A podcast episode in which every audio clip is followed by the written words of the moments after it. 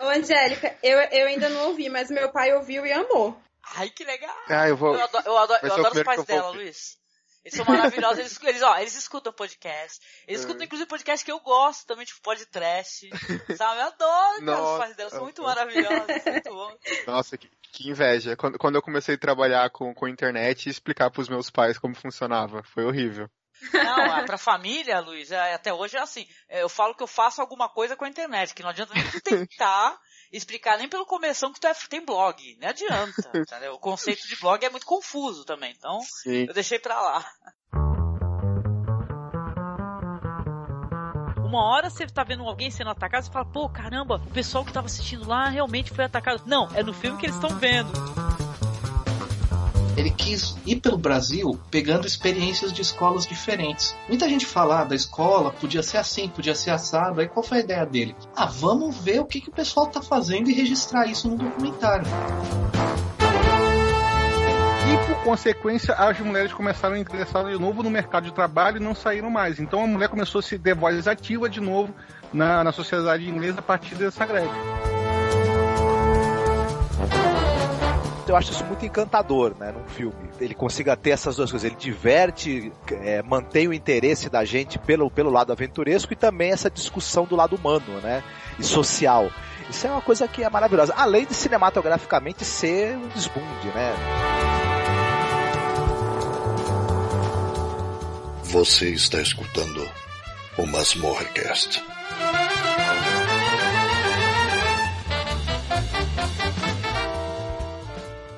The nicer tree line blocks in New York, and only 20 minutes from the center of town. Oh, and just around the corner there's a supermarket and the cleaners. That's Father Harron in 5A. He's blind. Blind? Well, then what does he look at? There is danger everywhere.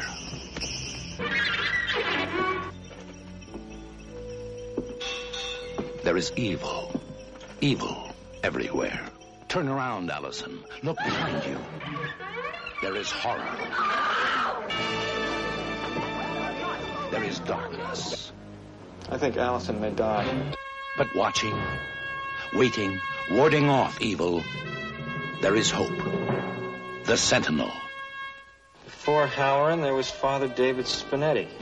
Before him, Mary Thorin becomes Sister Mary Angelica. Father Matthew Halloran dies the same day that Allison Parker disappears and becomes Sister Teresa. Olá, ouvinte! Estamos de volta com o nosso mês do horror. Continuando a nossa maratona de podcasts aqui no Masmorra. E dessa vez nós vamos falar aqui de um filme interessante, um filme clássico, um filme meio maldito. Ele tem a pecha de maldito. Que é, olha só que interessante o nome: A Sentinela dos Malditos. é muito maldito numa frase só logo no começo, né? Maldito! e para isso eu trouxe aqui duas pessoas maravilhosas para poder conversar.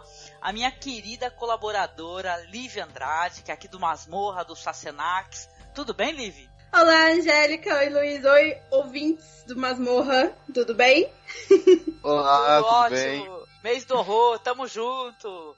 E também pela primeira vez aqui eu tô super emocionada, cara. Tô super feliz. Eu tô conversando com o Luiz, cara, que é lá do República do Medo. Tudo bem, Luiz? Oi, tudo bem, gente? É um prazer estar aqui. Olá, ouvintes do Masmorra. É um prazer enorme estar aqui. Eu quero vir mais vezes. Eu quero que vocês vão lá também na República. A gente tá muito ansioso. Chama mesmo que a gente vai. Ei, chama mesmo, Luiz. Legal. Luiz, uma coisa. Eu apresento o República do Medo aqui pros ouvintes do Masmorra. Pode ter gente que não conhece, né? Então eu quero muito que o pessoal vá lá te visitar. Ah, a República do Medo, a gente existe há dois anos. Ah, A gente faz um podcast desde filme clássico de terror até casos reais, passando por música e livro. A gente pega todos os gêneros, inclusive tem uma coisa que o pessoal tá gostando bastante, que o terror ele tá em aspectos também em outros filmes. A gente fez, por exemplo, com Cisne Negro, mostrando os aspectos de terror em Cisne Negro, e a gente provou que O Exterminador do Futuro é um filme de monstro. Então, acho que é legal se você gosta de terror, se você. A gente tenta sempre deixar um bom humor também, é só pra lá no republicadomedo.com.br. Ah, genial, cara. Gostei de pegar. Vocês pegam aspectos, né? Sinistros de obras que o pessoal não, não, coloca, não coloca dentro do gênero, né? Muito bom. Concordo muito contigo que Cisne Negro tem muito de terror, muito, né? Tanto quanto Tem a mesmo. animação, né? É só lá do Satoshi Kon, né? Na qual Cisne Negro Sim. é inspirado, né? Perfect Blue, né? Pô, Perfect genial. Blue, exatamente. Obrigada por aceitar o nosso convite aqui, viu, querido? Que Valeu. isso, prazer é meu. E é isso, ouvinte. Então hoje falaremos, como eu falei, de A Sentinela dos Malditos. Um filme interessante, meio esquecido, né? Meio- é, esse podcast vai ser meio cine poeira, acho, né? Que é aquele, aquele VHS esquisito, né? Que tá lá pegando poeira na locadora. E é um filme que é engraçado, é, comentando até inclusive é o, o diretor, né? Que é um filme do Michael Winner, né? De 1977. O título original dele é The Sentinel legal que tu vai ver o IMDB do filme, ele talvez tenha uma das coisas mais interessantes, que é isso que me deixa meio bolada, não sei vocês, o quanto ele tem atores sensacionais. E como, como pode um filme com essa com esse casting ter ser esquecido pela galera? Isso é bizarro, né, Luiz? Verdade. Nossa. Tem Ava Gardner, né? Chris Sarandon. Nossa, tem muita gente boa. Pô, John Carradine. Sim, e tem gente que vai destacar depois, tipo, tipo Christopher Walken, que ele tá novinho, eu nunca vi ele novo, ele sempre, pra mim, sempre Verdade. velho. Foi o Jeff velho, nasceu Goldman velho. também. Nasceu velho. Sim, Pô, o, o, o Burgess Meredith, né? Que, que você não associa o nome à pessoa. O Burgess Meredith é, o, é o- além de ser um ator foda, ele é o cara lá que era o treinador do rock. O Mickey. mas, é. É, O Mickey. aham. Sim. Ele e o Alec também, que é um. Ou seja, é um, um casting que você, você não bota fé no, no casting do, do filme. Você fala, cara, ah, que isso, né, meu? Que conjunção de talentos é essa aí? Mas o filme, ele tem essa pecha de um filme esquecido e maldito. É, tem umas questões que a gente vai trazer mais pra frente aí, de exposição de, de pessoas com, com, com- Acho que o filme ele sofre de, olha só, um pouco de capacitismo. Sabe esse preconceito, o capacitismo? Sim, verdade. né? Ele, ele fa- falhou aí num sentido ou no outro, mas ele, dentro de um contexto geral, eu acredito que ele seja um bom filme e ele merece ser analisado pela gente aqui, tá? É, bom, comentando aqui um pouquinho, falando então sobre algumas influências de época, né? O filme, como eu falei, é dos anos 70, e ele tem algumas coisas curiosas, porque ele saiu meio na rabeira desses filmes aí, por exemplo, que são muito mais cultuados, né? Que são produções dos anos 60, 70 muito cultuadas. Que o pessoal, inclusive, fala- chama isso de uma obsessão. É uma época, é uma fase, né? Porque o cinema tem essa coisa cíclica, né? É, não sei se vocês entendem mais ou menos. Tem esse negócio de vai, vai ter um, um filme sobre monstro, aí vão ter vários. Aí vai Uhum. ter, às vezes, é, um faroeste. Isso não acontece, isso infelizmente, porque eu gosto muito de faroeste, no final, né? Mas vai ter um bom faroeste, vai ter um outro bom faroeste. Eu acho que até teve esse ciclo, recentemente. E esse filme aí, o A Sentinela dos Malditos, ele saiu na mesma época, mais ou menos, que, por exemplo, o Exorcista, o The Devil Rides Out, né? Que é um filme muito legal também, né? Que é interessantíssimo, não sei se vocês conhecem, né? Eu sou. me amarro nesse filme que é com Christopher Lee jogando cruzes nas pessoas, né? Jogue uma cruz demônio maldito. Ele fala no filme, muito bom. E o, ou mesmo a profecia, né? O, o famoso To the Devil a Daura, né? Que são filmes assim, que são, é, tem essas temáticas assim da, do demônio e tal, do culto satânico, né? Que é bem é, curioso, né? Vocês curtem essa temática, assim? Dentro desses filmes dessa temática que trazem isso? Eu gosto bastante de filme que trata sobre esse embate do bem e do mal, quando o mal é uma coisa mais perso- personificada como o demônio em si, tipo o Exorcista, por exemplo. É, e o, o- um problema que eu acho nesse filme é que quando ele saiu, o pessoal, igual você falou, teve um problema muito grande com a profecia e o Exorcista, eles compararem com ele. E Pra mim ele é muito mais parecido com o Bebê de Rosemary, principalmente na, no primeiro, no segundo ato, assim. Que é quando, Muito, quando, os, muito. viz, quando os vizinhos estão na casa, são tudo pentelho entrando na casa. E, nossa, deixa eu ver seus móveis, como vo- você é boa pra mobiliar uma casa, vem mobiliar a minha. E eu acho que o filme sofreu um pouco por causa desses filmes muito grandes que tinham na época. Você falou do bebê de Rosemary. Esse filme me lembrou muito o bebê de Rosemary também. Porque se passa dentro de um apartamento, né? Grande parte, um apartamento grande, antigo, assim, né? E tem, que nem você falou, os vizinhos entrões, né? Caramba, eu, Eu não deixaria entrar, não, mas enfim, né? É, uns vizinhos assim, você já fala, ih, tem satanás no meio, né? Mas. Exato.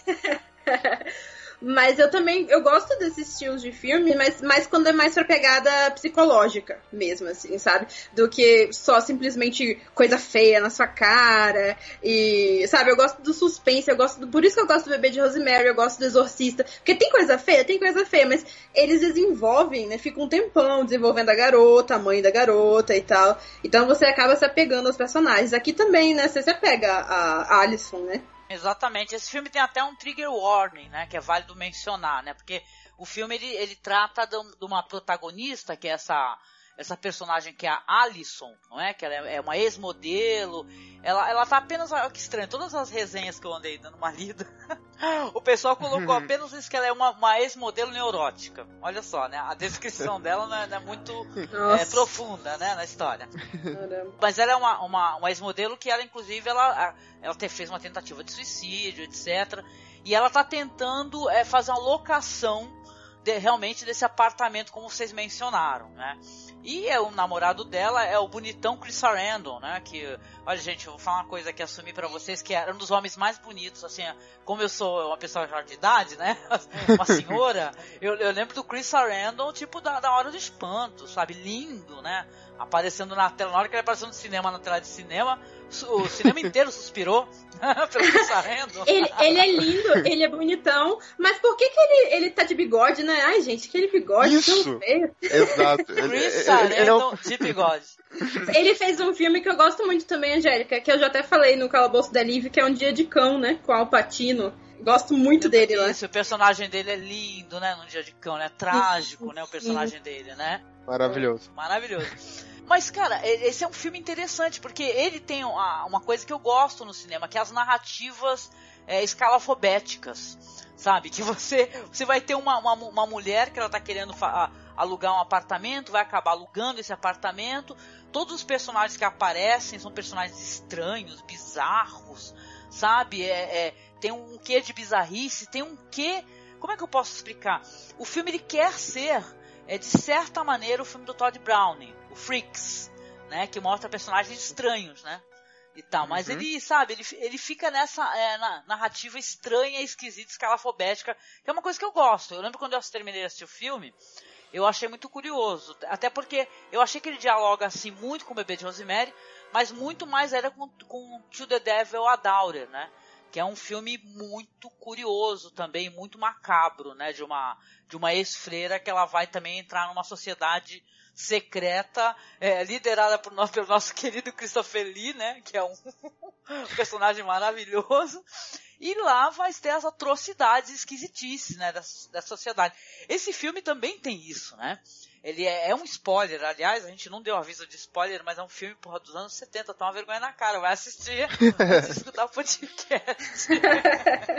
No Brasil, quando ele foi lançado pra DVD, ele também chamou a, a Sentinela só e tinha um puta spoiler assim na capa, falando sobre a escolhida, sobre uma freira e tava a cara dela enorme assim. Já deduziu o que que é. Sim, sim, é verdade, nossa. E era aquela capa bem feia, né? Parecendo que o, o primo que mexia com com Photoshop na época que fez, aquela capa de filme com bem baixo orçamento. É verdade. Gente, eu tô achando divertido. Uma resenha que eu tava dando uma olhada. O cara falou que a menina, Alice, é confrontada com o seu vizinho Charles, Charles Chazen, né? Que eu acho que eles querem ser meio Charles Mason, né? Sei lá. E com todos os Minions do inferno, cara. O cara Não, isso é verdade. Minions do inferno. Desculpa ali, mas foi engraçado isso aqui.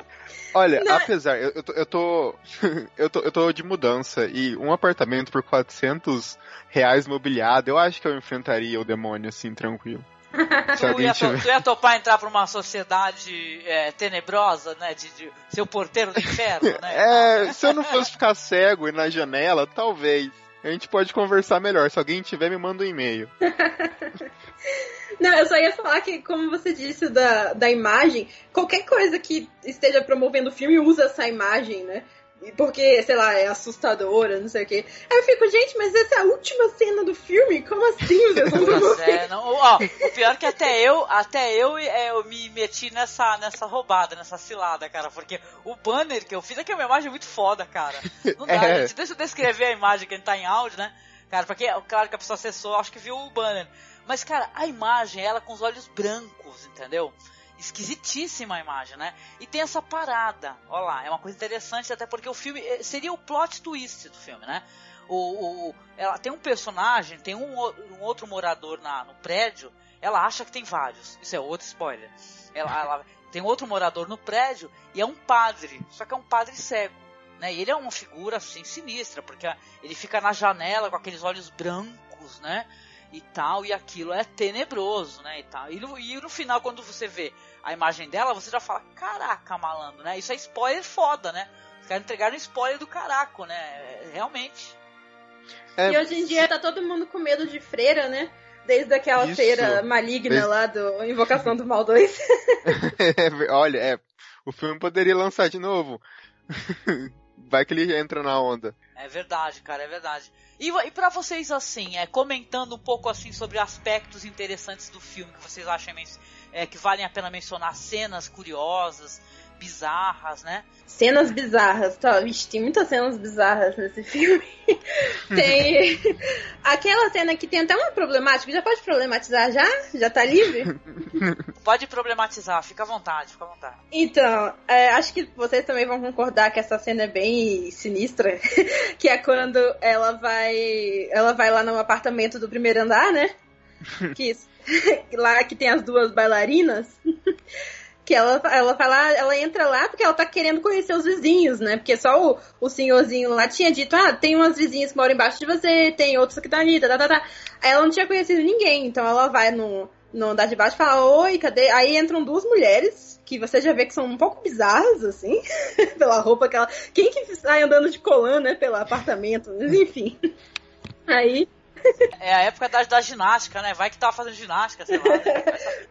Pois é, aí tá, ela senta, aí ela fica um pouco incomodada, assim, porque a mulher fica, ah, aquele homem que saiu era seu, era seu namorado, nossa, ele deve ser um bom amante, não sei o quê. Ah, peraí que eu vou pegar um café. Aí ela sai, e a outra mulher começa a se masturbar loucamente na frente dela, assim. Assim, se eu fosse ela, eu já teria saído correndo dali imediatamente. Assim, eu falei, que isso? Que, que tá acontecendo? E ela fica muito, é muito engraçado que ela fica olhando pro lado, assim, ela fica, gente, como é que eu ignoro isso que tá acontecendo na minha frente? A- apesar que eu me senti muito ela, eu não ia conseguir ir embora correndo, eu ia tentar ignorar por um tempo também. Eu- Porque é muito bizarro, porque é uma coisa que acontece do nada, não é uma coisa que vai te preparando. Isso, do nada. E ela fica ainda. E não é delicado, não. Ela fica ainda fazendo barulho. E fica. Gente. Ah, não, aí o- que eu ia problematizar nessa cena é porque depois a outra mulher chega, volta e dá um beijo nela. Ela, aí sim ela decide que sair correndo. Eu achei isso meio problemático, porque, tipo, essas duas seriam também é, as demônias junto com os outros, né? Sim. E elas, tipo, por elas serem lésbicas, esse é o fator bizarro delas, sabe? Eu não gostei muito disso, assim.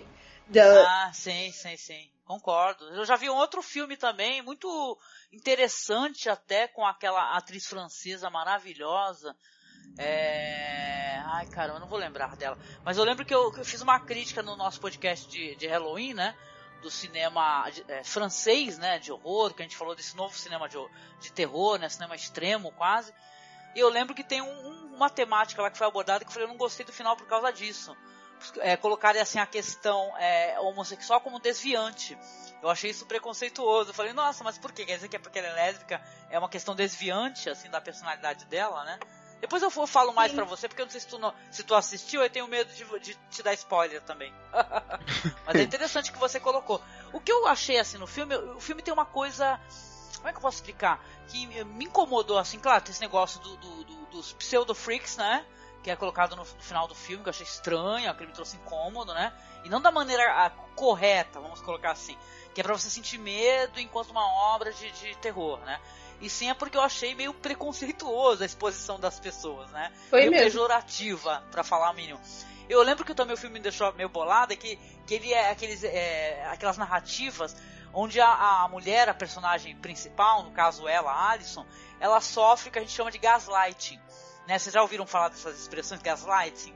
Sim. É quando você vai enlouquecendo uma pessoa para a pessoa fazer algo que você quer, ou leva a pessoa à morte, né? É, no, no caso, assim, tem, tem alguns filmes que a narrativa dele, dele tem isso, gaslight, vai enlouquecendo a pessoa, né? Tanto que o Chris Sarandon, o personagem lá que é o namorado dela, ele vai achando que ela tá, né, pra lá de Bagdá, né? Tá, quanto mais ela, ela se reclama pra ele, mas ela acha que ela tá, tá louquinha e tal. Então eu fico meio chateada com isso daí na narrativa. Sim, eu ia falar disso, porque é engraçado que a outra mulher dele do se matou, né? E ele pare... ele já tinha ela como amante, né? E depois ela tentou se matar de novo também. E aí você fica. E esse, a amiga dela também não gosta dele, né? Aí você fica. É, esse cara. É, na verdade, não foi, não foi a, a, esposa que se matou, né? Ele, ele mandou matar, não foi? Se eu não me engano, a esposa, né? Fica uma coisa meio dúbia, né? É, fica, fica. Pois é. Tipo... Ah, mas aí você já vê que esse cara não é flor que se cheire, né? O que eu acho estranho, que ele no final meio que. É, ah, ele vai vir o herói, vai lá, não, eu vou te ajudar. E ela fala, ah, você, eu te amo, não sei o que, sei lá, sabe? Isso ficou meio jogado assim, porque ele claramente não é uma boa pessoa, né? Mas ele tem seus momentos heróicos, assim, isso me perturbou um pouco também. Mas acho que o final do personagem mostra, assim, que ele era um bosta, né? Porque no fim das contas ele acabou virando um demônio. Desculpa spoiler, gente, mas eu acho que. spoiler, né? Eu lembro das histórias do, do Clive Barker, né? Porque eu gosto muito desse autor, eu gosto muito do, das adaptações, né? E, e, nas histórias dele tem uma coisa diferente das histórias do King, tá? Eu, eu espero não estar sendo injusta. O King ele tem um, nas narrativas o negócio da amizade, né? Ele faz a construção da amizade, do afeto, né? O, normalmente os personagens do Clive Barker, eles são todos maus. Todos maus.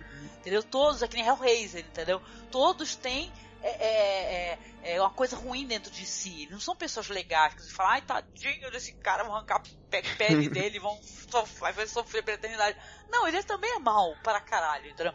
Então eu acho que esse filme também tem esse negócio de você. Aliás, então, parece que ele tá fazendo um podcast de crítica, né? então, né? Mas eu acho ele um bom filme, apesar de todas essas questões aí, né? Mas eu acho legal é, que eles mostram personagens que não são bons, né? A Alison é, é uma vítima nessa questão e a vítima sofrendo um gaslight absurdo, né?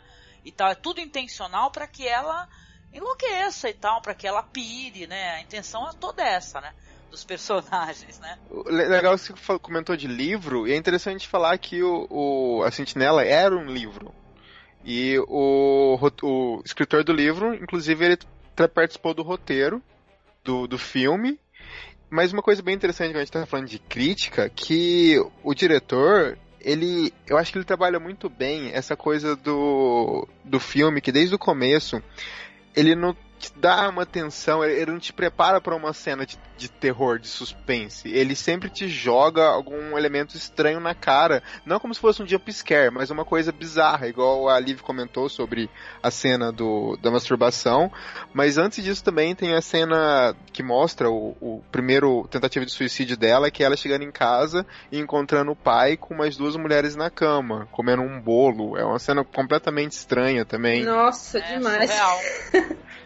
E, e, ele vai fazendo isso no decorrer do filme. Também na cena quando ela, ela ouve passos, ela é uma pessoa muito corajosa, decide lá em cima olhar para ver o que tem.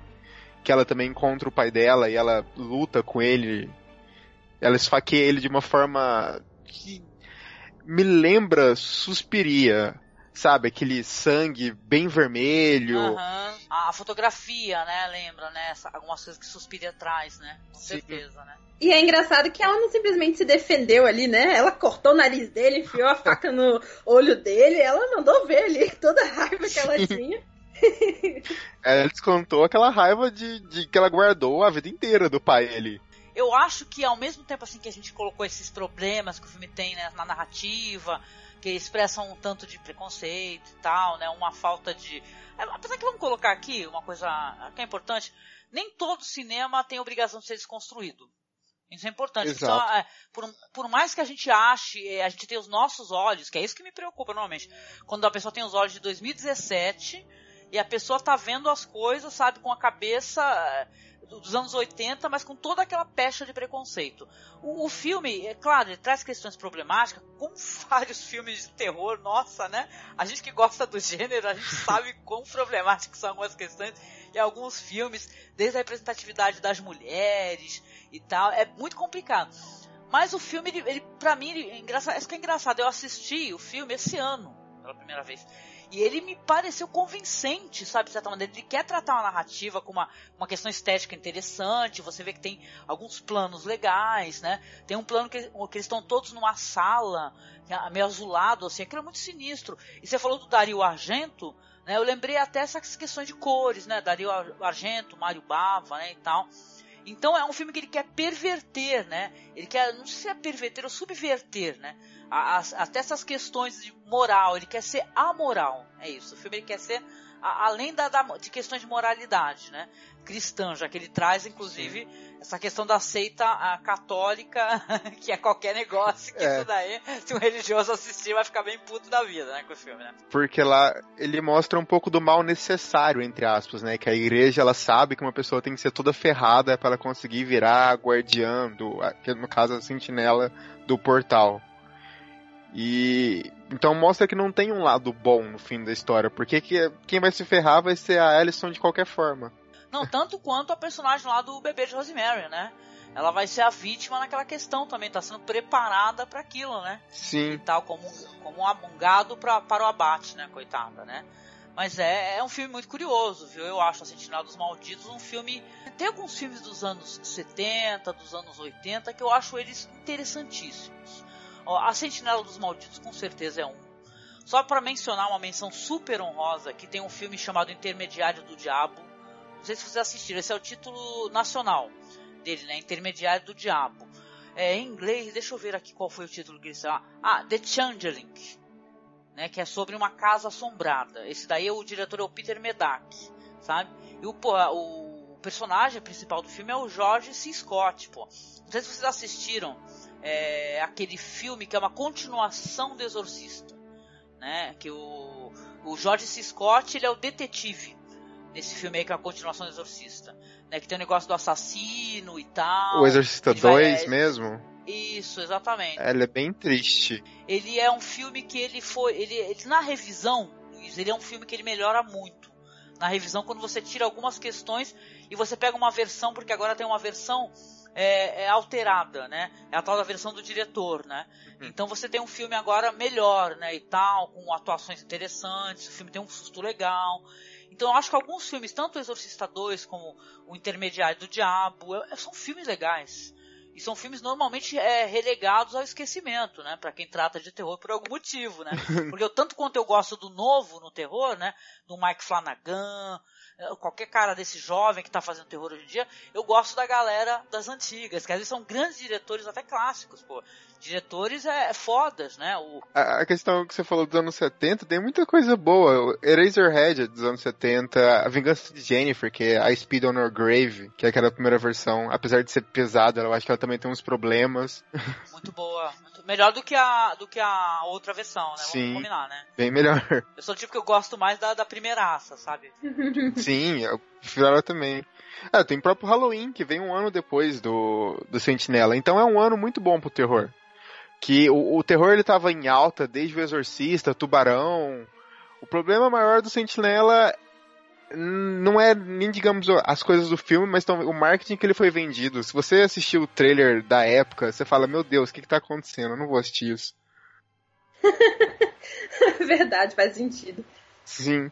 Então, muita coisa foi disso, porque o filme realmente é bom. Tem uma coisa bem. um detalhe bem interessante que. Se você vai percebendo, a, o tanto que a Alison vai ficando. a maquiagem nela, ela sempre. ela vai ficando mais mais clara, ela vai ficando como mais se ela realmente né? doente. Sim, realmente doente. Estilo bebê de Rosemary também, né? Sim. Ela vai ficando cada vez com a aparência menos saudável, né? É exatamente isso. Uma coisa interessante que, que faz sentido com isso que a Angélica falou do Gaslighting é que no começo do, do filme a Alison ela quer morar sozinha, né? Ela não quer É. ficar dependendo do marido dela, né? Que ela- ele tá querendo casar com ela. Ela fala, não, eu quero ter um lugar só pra mim, eu quero ficar aqui e tal. E, e eu acho interessante que isso dela ficar meio. Ela não, ela não tá ficando doida, mas enfim, aos olhos dele, ele meio que parece que tá né, querendo que ela fique assim, independente dele, né? Pra, ele, é pra ela ficar na casa dele, né? Pra ela ficar junto com ele, porque ele é desses, né? Ele é meio manipulador, assim. É, de- desde o começo, acho que uma das primeiras falas é ele comemorando um caso que ele vai ganhar e você percebe que tem uma coisa por trás do caso, que ele tá defendendo um cara que é meio corrupto e tal. Então, a criação, eu acho o fim dele perfeito pra ele e a criação do personagem já começa a ter um pouco de dúvida sobre ele ali. Fora o bigode também, né, que é muito triste. Ah, esse bigode. Aquele bigode é horrível, gente. Pelo amor de Dá Deus. vontade de entrar e arrancar aquele bigode. Nossa, é horrível. Pô, gente, tem uma outra cu- curiosidade no filme também. Tem a, a gente tá falando de elenco, né? O casting desse filme é impressionante mesmo. Tem a, tipo a Beverly D'Angelo, que ela é. Ela, ela foi estrela do, do Hair, né? Aquele musical, é muito legal, hippie, que eu gosto. E tem o, o Jeff Goldblum, é pré-mosca, né? Ainda por cima, né? Antes da mosca. Foi- ele, eu vi aqui nos curiosidades que ele foi dublado em quase todas as cenas dele. ok, né? Meu Deus, que dó. Coitado, coitado. E Eu acho que ele não tem nem tipo dois minutos de cena também, né? E- Mas ele aparece bastante, assim, até. Se você comparar, tipo, a Ava Gardner, que é. Ela foi indicada ao Oscar em 59. Ela aparece no filme em três ocasiões, porque ela é a moça que leva ela na casa. É a corretora de imóveis. Eu chamo E ela ela tem- de Anjo da Morte. É, também. Mas uma coisa interessante, já que a gente tá falando isso, você percebe que com o passar do tempo, ela não envelheceu, aquele pessoal parece que não envelhece. A outra coisa que eu acho perturbadora no filme, o filme tem muitas cenas perturbadoras. É... Cara, é a porra do padre, que é interpretado pelo John Carradine, que é o, o Francis Matthew Halloran, né? O cardeal. Aliás, esse nome Halloran, ele me remete também a- ao Exorcista. Que eu me lembre, né? Esse, esse nome não é um nome que é estranho. Eu estou louca e gaga de novo, né? Mas é uma presença estranha, diabólica e tal, né? Tu mencionou a, a questão da- das lésbicas, né, e tal. E tem muitos personagens bizarros, né, e tal, né? É- é- Essa questão dela também, ela, ela começar a sofrer com, com essa série de problema, problemas de saúde, desmaios e tal. Ela acaba sendo, é, a amiga dela tenta ajudá-la, né, que ela tem essa amiga Jennifer, né, que é interpretada pela Deborah Rafin, né? É, é bizarro também, cara, porque é, é uma espécie de espiral de loucura, né? Só não é uma folia troar porque é, os outros loucos, vamos colocar assim, eles não, não existem, né? Isso também é spoiler, né? Ela, ela, na verdade, ela descobre que aquele, aquele local, aquele prédio, né, e tal, ele tá, é, é, na verdade, cheio de fantasmas, né? Então essas pessoas não existem, elas não estão ali, elas estão ali para enlouquecê-la e para que ela que acabe se tornando essa figura que vai ser a guardiã desse portal, né? A sentinela dos malditos, né? A sentinela do inferno. Cara, que é uma cena genial, cara, no final, assim, muito boa mesmo. Nossa, é sinistra, sinistra demais. É porque os demônios aproveitam que ela é uma pessoa sensível, né? Assim como todos os outros, né? Ela é depressiva, ela já tinha tentado é, se matar. E assim como a própria igreja, né? Também aproveita disso, né? Então serve para os dois lados, né? Essa, essa, é por isso que ele fala, ah, toma aqui, meu amor, a, a faca. E delicadamente corta seus pulsos pra gente. É, uma coisa legal do daquilo é que quando o namorado dela invade, por, por algum motivo ele invade e vai em direção ao padre, ele dá de cara com um portal e, e o portal tem uma frase que é parecida com, a, com o portal da Divina Comédia. Que, se eu não me engano, tem todo um texto do filme, mas termina com ele falando, tipo, abandona a esperança, todos que entrarem aqui. Que é basicamente a coisa que tá escrita no portal do, Div- no portal do inferno Divina Comédia. É, não, tá assim, tem uma frase, como é que é? Ela inteira é, "Ah, através de mim você irá pela cidade da tristeza. Através de mim você irá pela dor que é eterna. Através de mim você irá entre as pessoas perdidas. Abandone a esperança, todos que entrarem aqui. Sim. Verdade, tem sim essa, essa frase. E é uma referência literal do, da Divina Comédia, tanto é que antes disso eles também citaram o Paraíso Perdido. que vem depois da Divina Comédia, obviamente, mas faz jus a tudo aquilo que tá acontecendo, que tudo que ela tá vendo ali naquela casa é, ela fala que ela tá vendo todas umas coisas escritas iguais, e dela escreve o que ela tá vendo, e daí o marido, o, quer dizer, o namorado dela traduz no, num professor, e o cara fala, ah, isso é um trecho da, do Paraíso, Paraíso Perdido, que é aquele poema que o demônio cai no, no paraíso e cria John todo o Milton, inferno né? depois disso. Sim. Isso. Inclu- inclusive, o nome do, do autor é John Milton. O John Milton também é o nome do personagem do Apatino, não é? Do advogado do diabo. Exatamente. mesmo. É. É. Aliás, que filme, hein, gente? Eu gosto desse daí, por sinal. Uma curiosidade ou não, porque me parece até óbvio, até a gente já mencionou isso. O diretor, o Michael Winner, né? Ele enfrentou, no mínimo, né, problemas com a questão de reações negativas do público, né? Porque olha só, eu achei legal, porque na época ele também teve problemas com isso.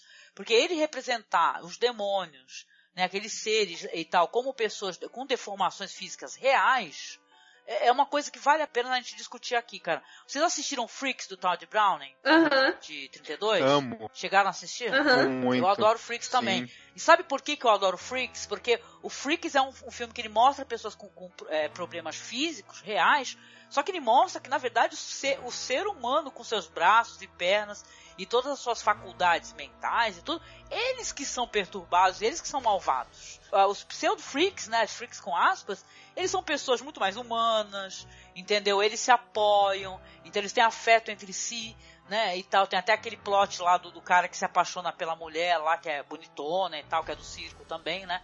Então o Todd Brown, ele, através do choque, ele fez uma crítica social muito foda, né? Agora o Michael Wiener, cara, ele chega no final do filme, na hora que vai mostrar os demônios pra gente, são pessoas deformadas, cara, com deformações e tal, representadas como demônios, né? Como, como a Liv colocou essa questão aí do, do da lésbicas no filme, entendeu?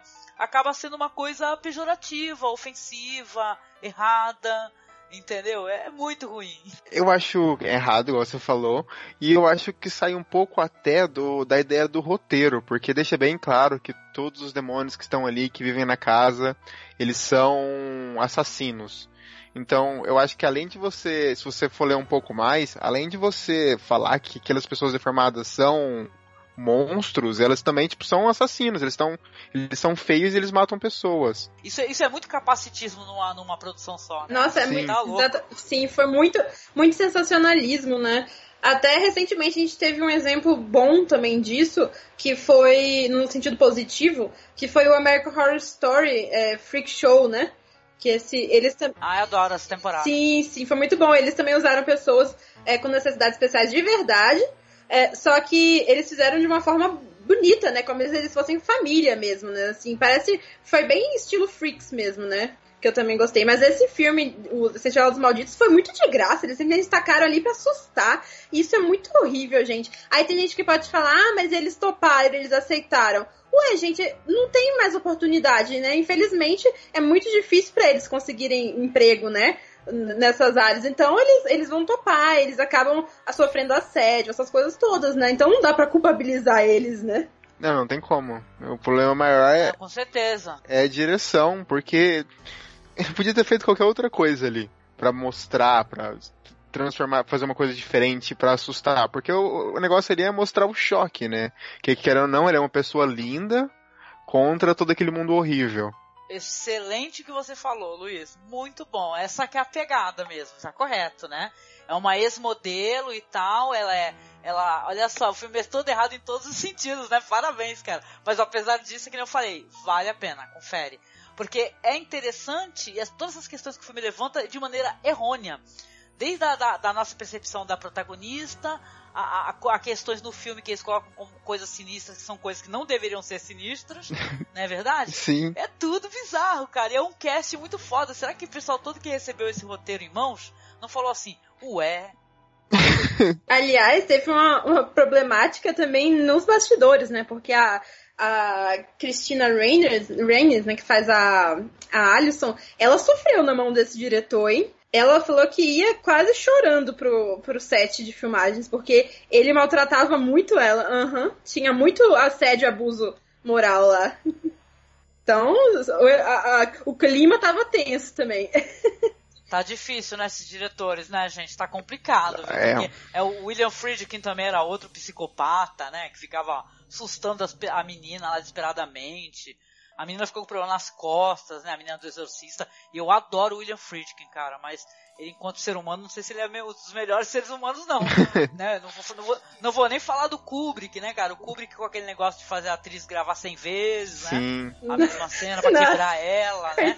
Ó- Olha o machismo disso, né? A misoginia Sim, disso, né? horrível. Você fala, eu vou fazer você gravar 100 vezes pra te quebrar. Quando eu te quebrar, quando a gente pensa na Maria Schneider e tal, é, é de cortar o coração, né?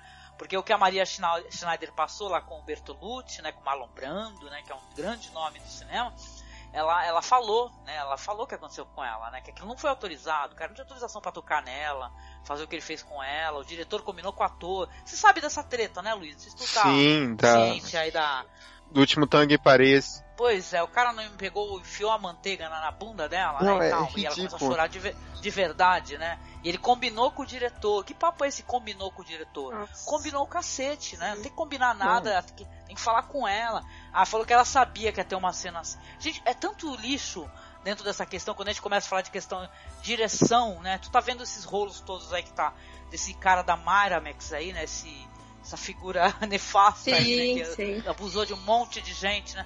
Então é triste, viu? É triste. Quando tu mencionou muito bem essa- esse negócio aí do diretor, e é chato saber disso, né? E, e é irônico, Angélica, também, porque tem uma cena nesse filme, Nos Sentinelas Malditos, que meio que critica isso, né? Tem aquele diretor lá que ela tá tentando fazer é, é a cena do vinho, se eu não me engano é um vinho, né? Que ela bebe, ela tem que colocar, o rótulo tem que ficar pra câmera. Aí toda hora ele fala, não, você tem que colocar o rótulo pra câmera, você não tá sabendo fazer isso direito. E o cara fica enchendo o saco dela e ela fica nervosa. Então, tipo, ele colocou isso no filme, né? Mas ele não, não, não vê, não enxerga a própria, os próprios defeitos, né?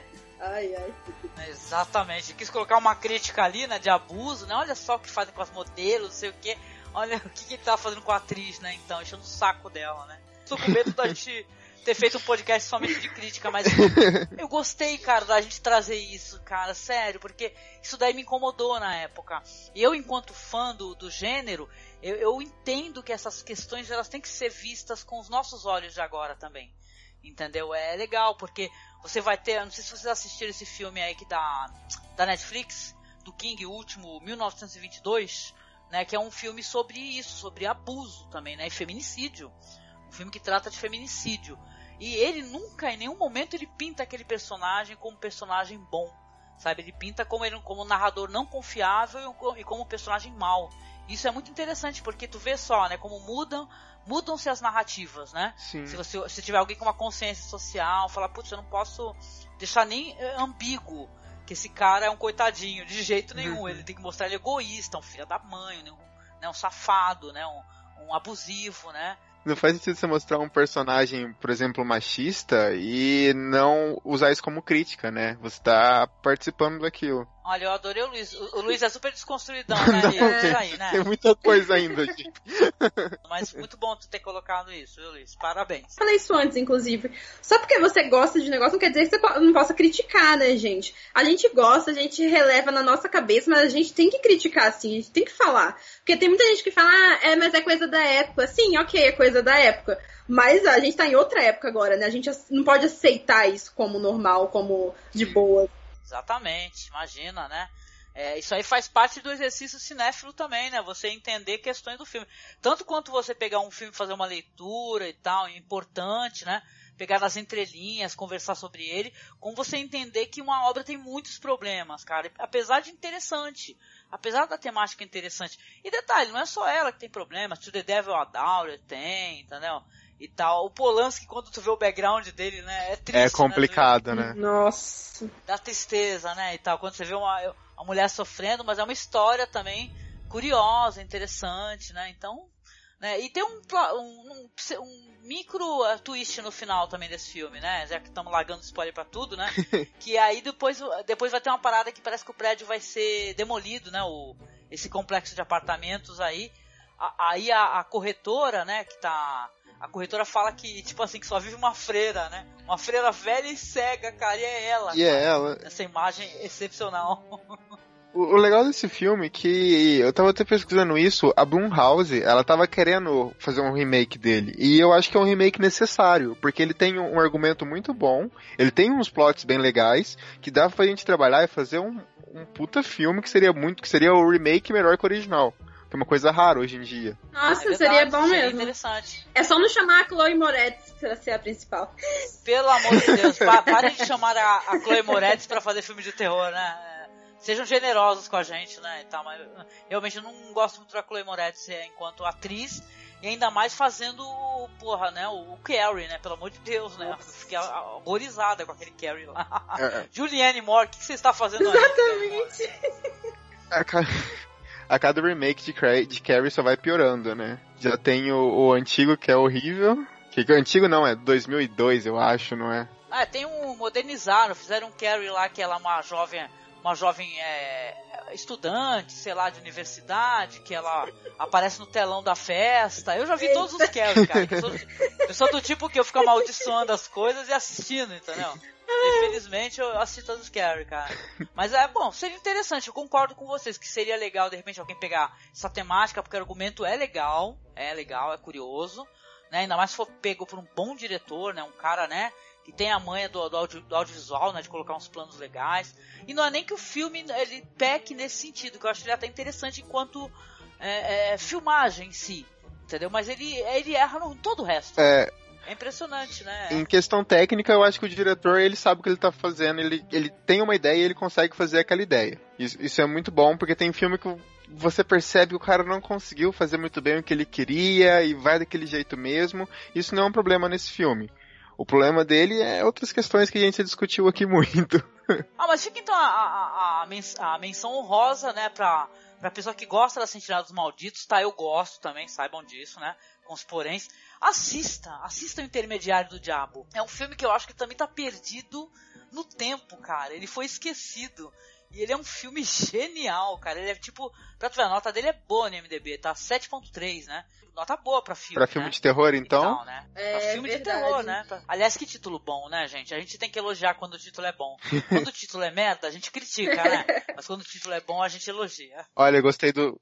Viu? É, é uma capa muito mais bonita do que a capa do Sentinela dos Malditos. Parece um filme. Se você olhar É. pra capa. Sério, ó, você ouvinte, você tá vendo? Você tá vendo agora? A BMDB, vai no Sentinela dos Malditos. Olha aquela capa verde, parece uns zumbis e uma menção a exorcista na janela. É bizarro. Você não consegue entender o que tá acontecendo ali. É verdade.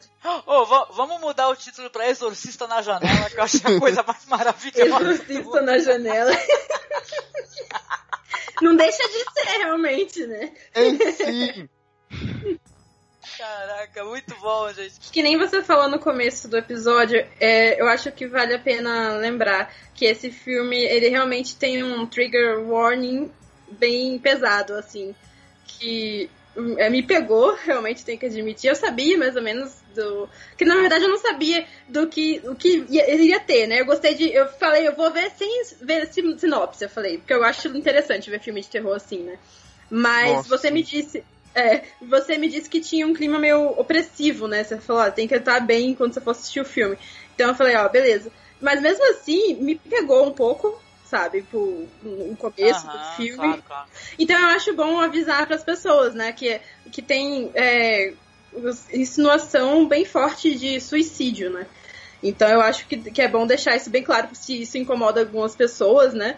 Porque o filme é bom, eu gostei também, dá pra você assistir, mas às vezes algumas pessoas são mais sensíveis, né? Então eu acho que vale a pena só falar isso, que eu acho que o filme tocou de um, de um modo um pouco leviano em alguns momentos sobre isso, né? Mas enfim, mas, mas eu gostei, Sim. eu gostei do filme. Não, eu gostei, eu gosto quando tu traz essas coisas, Liv. Quando a gente veio falar de algum lugar no passado, você trouxe essa questão que eu não tinha analisado de- na época de primeiro, então eu gostei, viu? E os filmes não devem ser levianos nessa questão, não. Como é que eu posso dizer? Não pode relativizar, né? Essa questão de jeito nenhum, toda certeza. Agora aqui, pra antes de finalizar o podcast, deixa eu só perguntar pra vocês. É, para que a gente possa é, trazer uma outra produção também, boa, não que essa não seja. Eu tô toda hora justificando. Não que. Não, porque, não, não, porque senão não ia gravar um podcast sobre. né? Assim, é, o que, que vocês acham de vocês recomendarem um filme também clássico assim de época? Para as pessoas, assim, pra fechar bonito. Eu gosto bastante do They Live, que eles vivem. Eu acho que ele tem uma crítica legal. E ele também tem um, um problema, vamos dizer assim, de. Não técnico, mas um problema de roteiro que eu acho que ele é muito curto porque ele quer mostrar, ele poderia ter sido muito mais desenvolvido. Mas é do John Carpenter. E é, não sei se vocês. Acho que vocês assistiram, certeza, é de 88. Nossa, pra mim eu ia tatuar esse filme no meu braço, não tem noção. Eu adoro esse filme. Aliás, eu, eu adoro John Carpenter. Vixe, adoro. 13 terceiro DP, Delive, vixe. Pode ir na fé aí que eu amo muito de paixão, de coração. e um para sair um pouco disso, mas continuando nos anos 80, é Reanimator. Eu adoro filme trash. Adoro filme trash e quando você consegue juntar isso daquele jeito, é maravilhoso pra mim. Aquilo é lindo. HP Lovecraft, né? Na veia, né? Com as caras e caretas do, do lindão lá do Jeffrey Combs. Sim. E tu, Liv, tu tem uma recomendação aqui pro pessoal é, tirar o ranço um pouco da, dos problemas do, do, desse maravilhoso ou não, desse não? Sim, tem o Cemitério Maldito, né? Que é de 89, quase aí, beirando os anos 90. Que é do, do baseado no livro do, do conto lá do Stephen King, né? Que também mexe mais ou menos, não é, não é satanismo, né? Mas mexe com essa questão de é, você vai mexer com o que você não sabe, né? vai colocar a, é, o que não tá morto, acho que todo mundo conhece, né? Vai colocar o, o, alguma coisa morta lá no cemitério indígena, sempre no cemitério indígena, e vai voltar, o negócio vai voltar bizarro, né? Então, ou seja, né? Se tá morto, deixa morto, né? E também tem, também tem outro, Angélica, que é mais pro lado do trash, com o Chris Sarandon, que é o, o Chuck, né? O boneco assassino. Nossa, Chuck que eu acho que, que vale a pena falar dele, porque é um filme do boneco, mas, gente, ah, vai, ele é muito. Ele dá medo em alguns momentos, aquele boneco é sinistro. Mas o que eu saiba, o Chris Sarandon, ele tem um filme, Resurrected, que é um filme genial, é do Dan O'Bannon, a direção, o, tipo assim, é baseado no, no caso de Charles Dexter Ward, né, do Lovecraft, é um filmaço, assim, filmaço trash pra caralho, né? Não sei se vocês viram esse daí. O Filho das Trevas aqui no Brasil e o, é o The Resurrected. É muito bom, gente. Ó, fica aí o link MDB para vocês aí. Vocês não assistiram, se acabem com que Chris Sarandon é cientista maluco, é, mal feito um pica-pau, que é muito bom. Nossa, mais um pra lista. ah, e outro também que vale a pena mencionar, né, Angélica? Poltergeist, clássico, né? Claro. Dá pra terminar passando raiva em todo mundo? Eu, eu lembrei também, tipo, a gente tá falando dos anos 70, tem Liz e o Diabo, que é de 73, que é do Mario Bava, que é como se fosse um exorcista, só que espanhol. E ele tem todos os problemas possíveis. E se você tá afim de passar raiva, fica aí a recomendação. Ai, cara, eu vou te falar um bagulho. O, o, Saca só, o Lisa e o Diabo é um dos meus filmes favoritos. É sério? Saca? E esse filme tem uma parada bizarra, não sei se eu posso te ajudar nesse sentido. Que sempre vai haver essa questão da, da indústria, né? Do jeito que o pessoal resolve é, fazer o filme. E o, e o pessoal alterou o final desse filme. Você sabia, você sabia Ele é disso, é reeditado, Luiz? né? Tem uma versão de 75. Ele é reeditado. A, a, versão do Bava, ela não tem aquele final, entendeu? Não tem exorcismo. Então é mais uma, uma história é, fáustica, tá? Uma história sobre um demônio e tal, e alguém que vai entrar numa espécie de, de advento demoníaco, entendeu? E vai ficar preso para sempre. Então, é, esse filme ele, ele, tem questões problemáticas por causa do que a, a, os produtores obrigaram a ter um final que não era o que o Bava queria. Né? O Bava não teve a liberdade, né? Mas é um puta filme, diz o Diabo. É, tem o cara que fazia o Kojak. É verdade. Foda o... o... o... Sim, então, se pegar o de 73, então, é bem melhor. Eu assisti a versão de 75. O pessoal tá tendo um problema com esse filme aí, não sei se tu sabe. O pessoal fica pegando a versão errada desse filme, né? Tu sabia disso? Né, pega a versão editada é, do estúdio e tal, e não pega a versão do Bava, meu. Isso aí dá muita tristeza no coração, cara. Esfaqueando o diretor, o cara morto já, e o cara tá esfaqueando o coração dele. Até hoje, coitado, não descansa. É foda, gente. Ah, muito bom, muito boa recomendação. Fica a dica pra tu, viu, Liv? Esse daí é um dos filmes mais sensacionais que eu já vi. E tem que assistir a versão do, é, é, do diretor, né? Não a versão de estúdio. É, que é Elisa e o Diabo. Ah, legal. É isso, né, gente? Acho que a gente desenvolveu bem aqui, de certa maneira. Ficou interessante. Eu quero agradecer mais uma vez a você, viu, Luiz, por você aceitar o nosso convite.